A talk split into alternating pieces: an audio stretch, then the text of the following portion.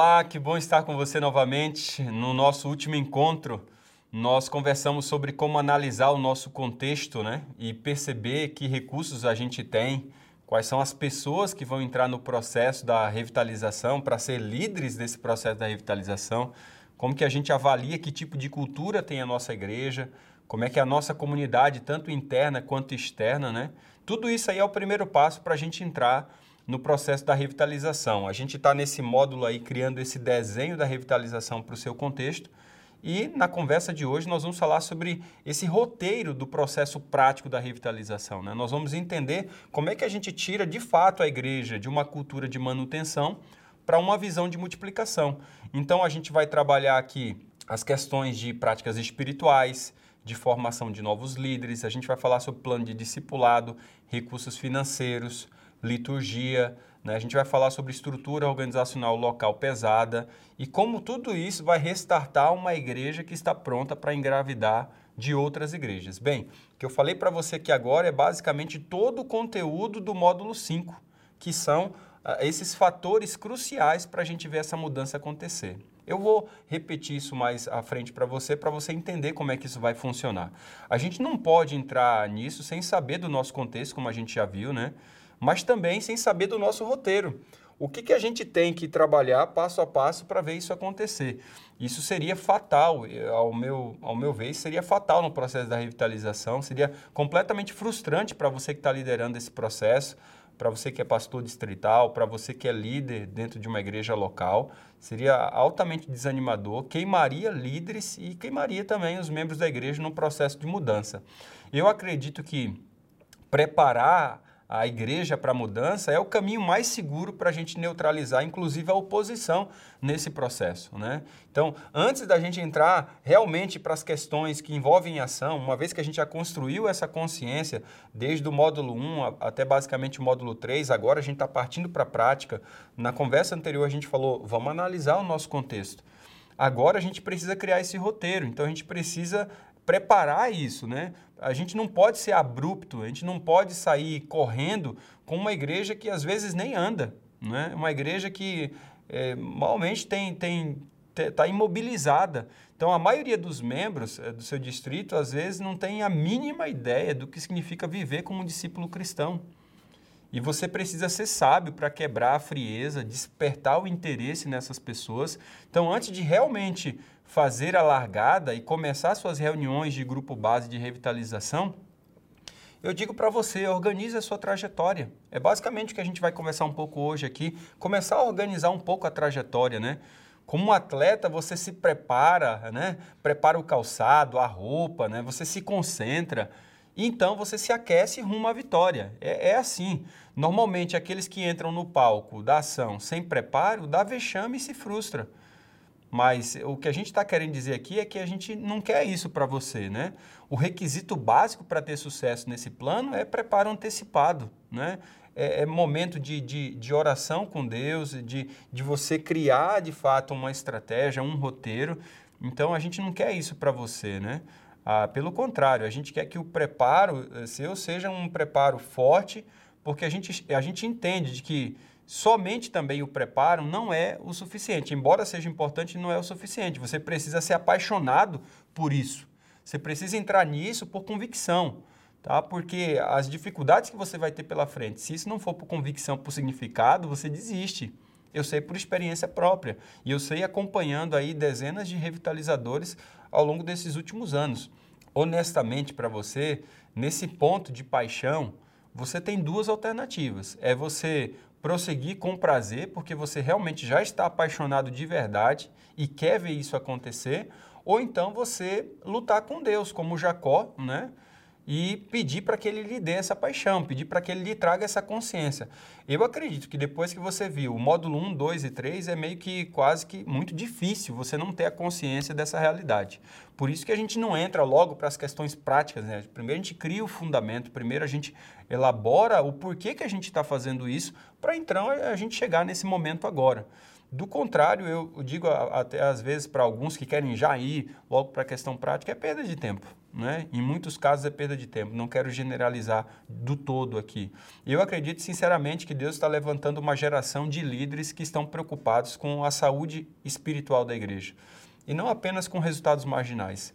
E você talvez é um deles. E eu fico muito feliz de que você esteja chegando até esse módulo 4 aqui tão entusiasmado quanto eu em poder compartilhar com você todas essas questões. Nesses anos é, revitalizando igrejas, formando revitalizadores na residência Vintage, né, que é a nossa residência aqui, eu tenho descoberto, não somente eu, mas vários colegas, que sete fatores da igreja, quando eles são trabalhados, eles geram uma mudança significativa rumo a essa igreja mais condizente com a revitalização de Jesus. E esses sete fatores nós trabalhamos nesse processo aqui. Ou seja, isso aqui só surgiu, pessoal, depois de basicamente quatro anos fazendo a residência. É a primeira vez que a gente tem esse conteúdo uh, pronto nas mãos, né? A pandemia até atrasou de fato a gente executar ele. A gente fazia isso com rascunhos, normal, mas a gente pôde compilar esse material para você. E aqui estão basicamente os sete fatores né, do processo da revitalização de igrejas. Então, o primeiro fator aponta para essa cultura, a essa cultura de manutenção.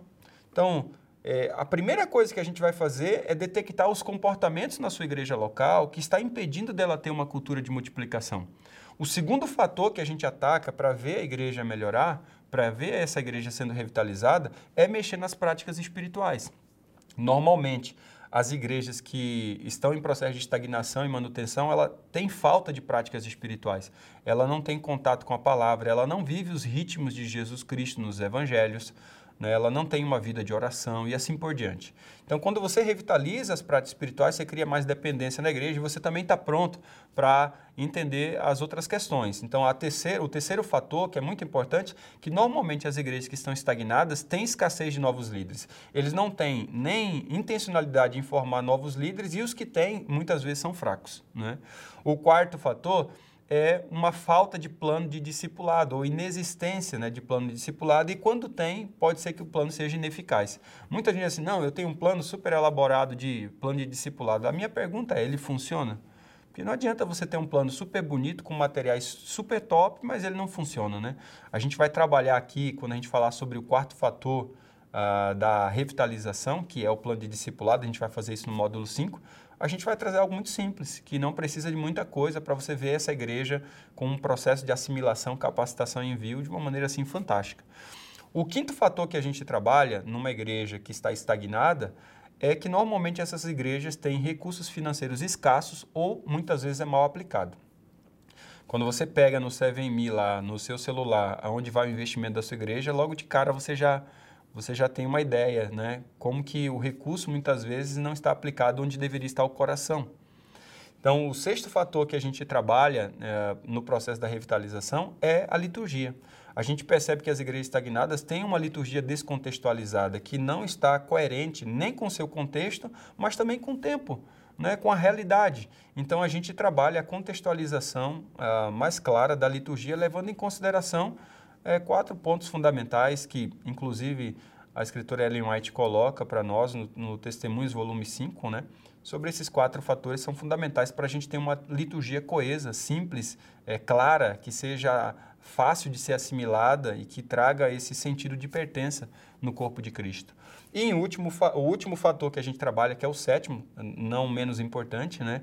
É a estrutura organizacional local pesada. Normalmente, igrejas que estão estagnadas, elas não são condizentes nem com seu tamanho, nem com sua estrutura de liderança. Aqui eu estou falando de sistema de governo também, estou falando de estrutura de liderança na sua composição de ministérios. Então, aqui a gente faz uma cirurgia que dá uma nova vida para a igreja. E todos esses sete fatores é para apontar para um restart da igreja. Quando você melhorou é, esses sete elementos, nós queremos que a igreja, então, ela tenha uma nova cultura. E essa cultura que é promovida através dessas práticas, né? Essas práticas mais ideais é para levar a igreja a se multiplicar. E esse é o nosso ponto final, né? A gente entende que a revitalização chegou quando a igreja está pronta para ficar grávida de outras igrejas. Mas para que você faça isso, você precisa estar com o coração, como eu já falei, né? Você precisa estar com coração, mente e mão nisso porque não é como você muitas vezes até plantar igrejas. Eu costumo dizer que entre plantar igreja e revitalizar igrejas, Plantar igreja é muito mais simples, é muito mais fácil, né? E a gente diz para os plantadores: primeiro, cria uma referência de um excelente plantio com todas essas características em dia, para que você possa chegar para as igrejas mais antigas e possa dizer para elas, olha, existem elementos que a gente precisa trabalhar aqui, né? Mas com a igreja nova é muito mais simples, porque você está partindo do zero. Agora, com uma igreja que você tem que fazer processo de revitalização, você tem que fazer a coisa acontecer, ela funcionando, ela sem, sem ela perder o seu ritmo. Você está mudando a cultura dela enquanto ela acontece. Isso não é tão simples, isso envolve é, desgaste. Normalmente, é, para as pessoas entrarem nessas questões, e aqui vem vários estudos que dizem que as pessoas fazem o que fazem por três razões básicas. A primeira delas é a ação do Espírito Santo, né? dando certeza e atitude. Eu acho que nesses últimos três módulos foi isso que a gente estava foi esse nosso intento, né? Buscar clareza e ação do Espírito Santo para tornar você consciente que a gente precisa fazer isso. Dando clareza, atitude para você, dando certeza, convicção, significado. A segunda coisa é motivação. Né? Por que, que as pessoas querem fazer isso? O que, que leva as pessoas a entrarem numa, numa jornada dessa, que não é uma jornada tão simples, mas que dá muita, muito significado à vida, que, que traz muitas soluções fundamentais, que traz muitos frutos sustentáveis? O que, que traz motivação? E a terceira coisa é habilidade. As pessoas realmente conseguem fazer. Uh, será que esse curso dispõe de ferramentas né, necessárias para que as pessoas que entram, eu digo para você, ferramenta é o que não falta nesse curso, principalmente no âmbito presencial, onde a gente está ali discutindo em mesas, o que mais nós temos é ferramentas. Eu costumo dizer que tanto a residência de plantação quanto a de revitalização tem uma caixa de ferramentas enorme, que você não precisa é, usar todas, mas você vai pegar aquelas que melhor vão ser é, utilizadas para o seu processo. Mas ferramenta não falta, né?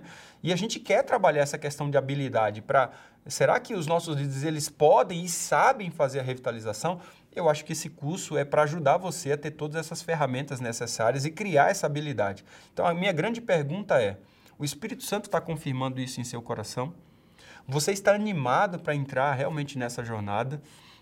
Nesse caso, os sete fatores, eles vão apontar, quando a gente tem isso, para três segmentos básicos que são muito importantes para a gente trabalhar, para a gente revitalizar a igreja. Primeiro, que a gente mexe é a liderança, tá?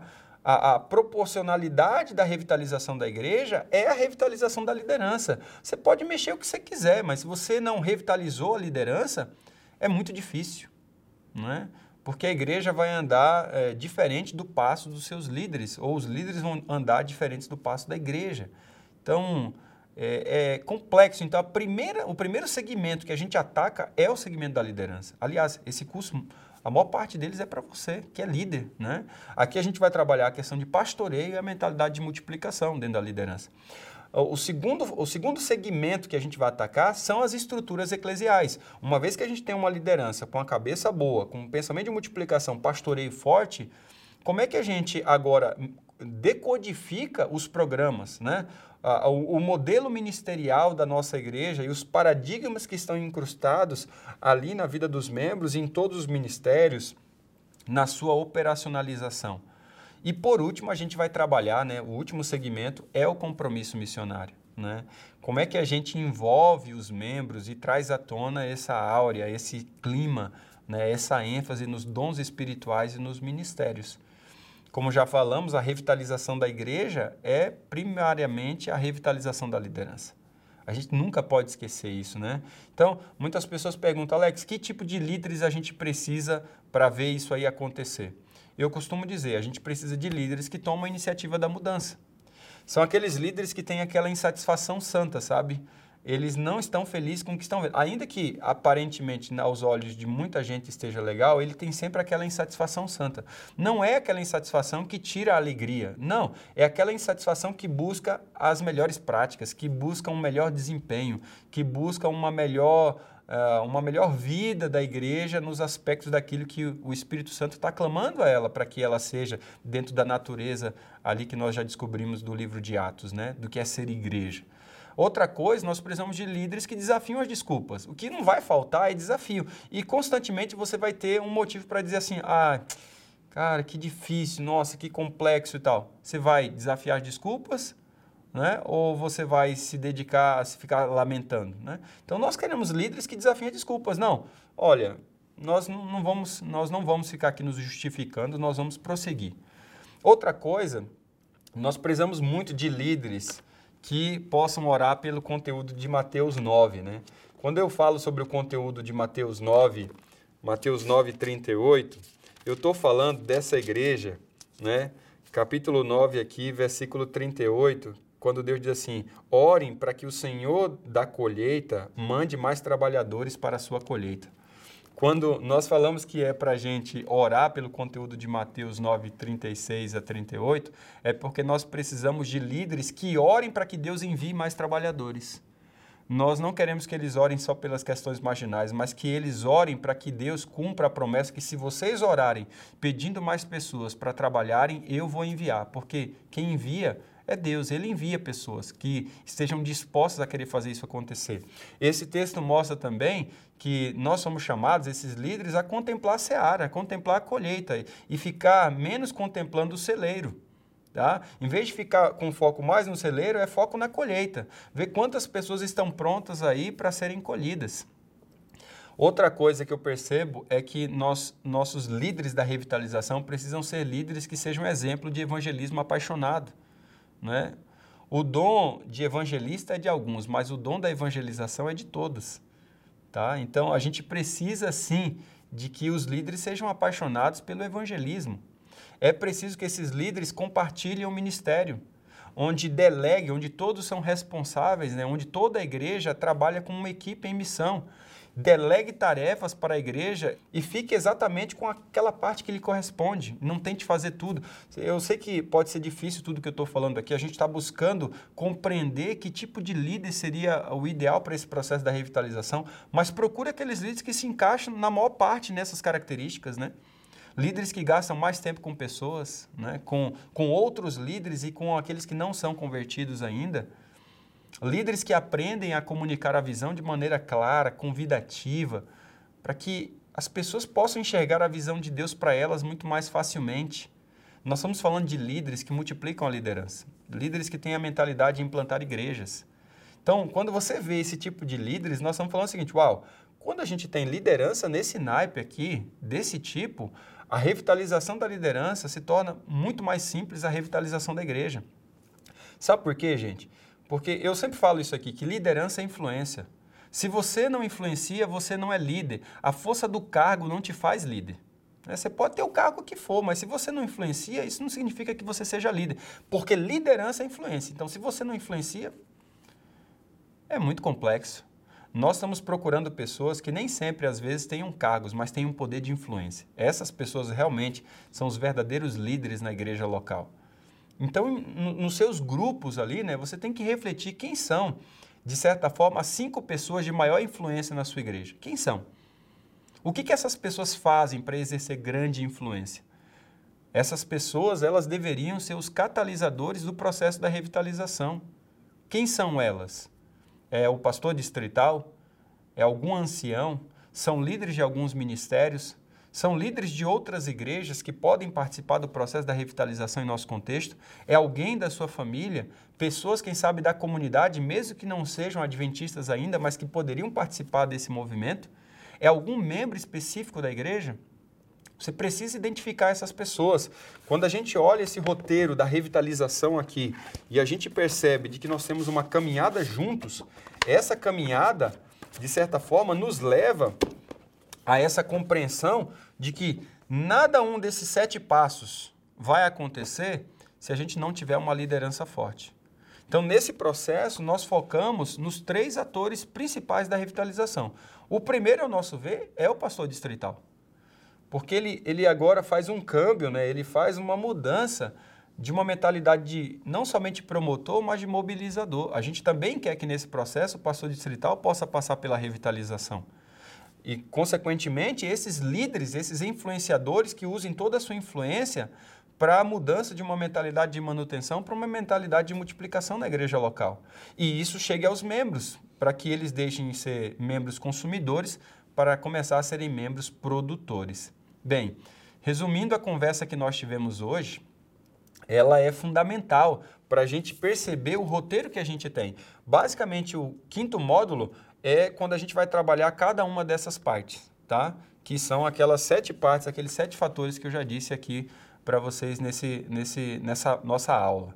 Então, para que a gente possa revitalizar a igreja, nós vamos trabalhar esses sete fatores da revitalização, né? e nesses sete fatores nós vamos é, reforçar a igreja, né? refocar a igreja, desculpa, nós vamos reenergizar a igreja, nós vamos reestruturar áreas vitais e depois a gente então vai restartar uma nova cultura.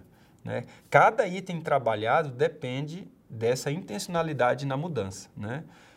Prática disciplinada também, né? muita oração e direção do Espírito Santo. Então, para que possamos fazer essa mudança, nós precisamos de líderes mais influentes. Mais líderes que, como você vai ver quando a gente tocar no assunto liderança, que não é simplesmente influência pelo seu status quo, é uma influência espiritual. Precisamos formar grupos fortes de revitalização porque a revitalização da igreja é proporcional ao grupo forte de revitalização de líderes. Pessoas que vão representar a igreja nesse processo de trazer alternativa para problemas crônicos. Por isso eu gostaria que você fizesse algo a partir dessa aula, né? Que você listasse um grupo de mais ou menos aí, partindo, mínimo, né? De sete pessoas, no mínimo. Quanto mais você tiver, melhor. Se você tiver 15, 20, fantástico, tá? Mas no mínimo sete pessoas que poderiam fazer parte desse grupo, desse grupo da revitalização. Eu gostaria que você orasse por isso, que você pedisse a Deus para que Ele confirmasse esses nomes para você. Porque na nossa próxima conversa nós vamos discutir como que a gente pode recrutar esses líderes, tá bom? É, recrutar de uma maneira mais eficaz. E como que você pode é, vivenciar essa experiência e perceber Deus confirmando esses nomes através do processo da, da, desse, desse recrutamento, tá bom? Porque se você recruta mal, você pode colocar a perder todo o processo, todo o processo da revitalização. O projeto cai por terra. E eu tenho certeza que essa aula, eh, a próxima aula, será muito importante para a gente definir que tipo de líder nós queremos para startar o processo da revitalização na igreja local. Bem, para a próxima, próxima aula, eu espero que você esteja aí é, entusiasmado com isso. Eu estou, porque é uma aula fantástica, é uma, um diálogo muito forte a respeito de liderança já. E eu te espero lá. Até breve, tá bom?